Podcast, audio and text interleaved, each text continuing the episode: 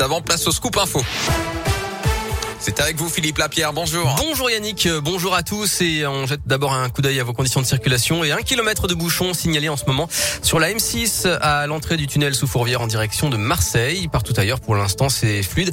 À je vois un autre bouchon sur la 450 à l'instant du côté de ah. Saint-Genis-Laval en direction de Brignais. Soyez prudents dans ce secteur, il y a un chantier également.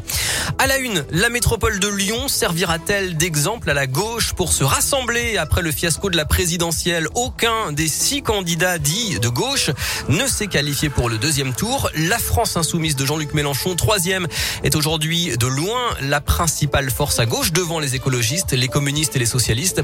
Et si les tentatives d'union ont échoué, eh bien cette fois, la gauche lyonnaise appelle au rassemblement pour les législatives des 12 et 19 juin. Le président écologiste de la métropole de Lyon, Bruno Bernard. Moi, je vois qu'à la métropole de Lyon, depuis presque deux ans, on travaille avec les socialistes, les communistes, les insoumis et que ça fonctionne très bien. On change la vie des gens. Euh, pour euh, plus de justice sociale, pour protéger l'environnement, lutter contre la pollution. Et on arrive à travailler ensemble. Donc je souhaite qu'on essaie de le faire pour les élections législatives.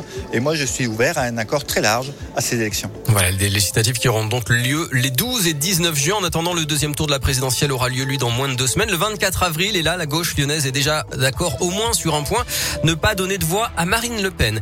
Et puis, il y a eu des votes insolites au premier tour de la présidentielle à Roubaix. Une voix pour Karim Benzema. En Mayenne, un bulletin pour Jeff Tuch. Des bulletins, bien sûr, comptabilisés comme nuls.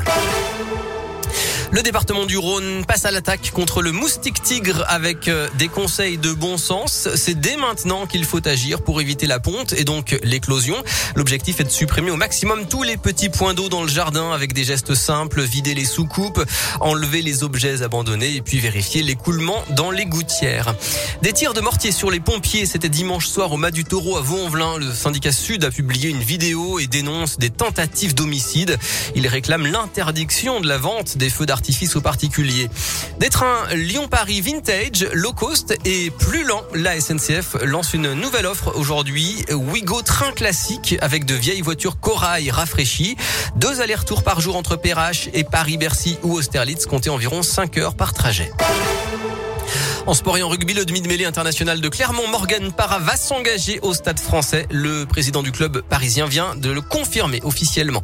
Le foot quart de finale retour de la Ligue des Champions ce soir. Le Real Madrid reçoit Chelsea et puis le Bayern reçoit Villarreal. Autre match France-Slovénie à 21h10 en qualification du mondial féminin. Un derby en basket, Lasvel fait un court déplacement à Rouen à 20h en championnat. Et puis enfin, l'appartement le plus cher de Lyon est à vendre. 216 mètres carrés habitables au dernier étage de la Tour Icône à la Confluence à 3 450 000 euros. Si vous êtes intéressés, bonne journée à tous.